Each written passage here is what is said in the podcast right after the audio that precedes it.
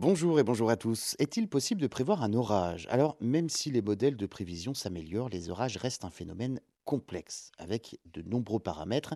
Pas facile d'anticiper donc le lieu exact où il risque de tomber. Il est facile d'identifier les conditions propices au déclenchement euh, d'orage sur une zone, mais il est très difficile de prévoir à l'échelle locale où il peut frapper. Il est donc quasiment impossible de prévoir très tôt la commune touchée.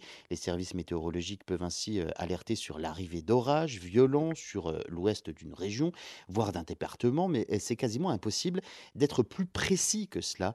Les phénomènes orageux sont en effet euh, concentrés sur quelques kilomètres, euh, seulement difficile donc euh, de savoir où ils vont frapper en premier. Il est possible que les villes placées dans une vigilance orange ne voient rien, tandis que quelques dizaines de kilomètres plus loin, des communes se trouvent donc au cœur de l'orage. Toutefois, plus on approche du moment où l'orage va éclater, plus on peut être précis. 15 minutes avant, on peut euh, donc prévoir quelles communes vont être touchées.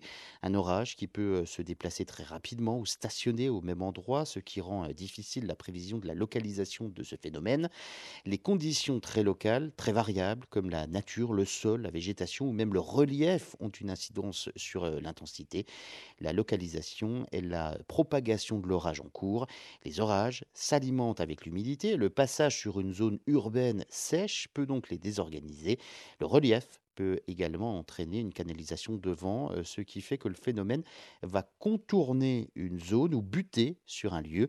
Même si ces phénomènes restent toujours complexes à prévoir, eh bien, il y a une vraie progression avec des modèles de plus en plus précis qui anticipent de mieux en mieux.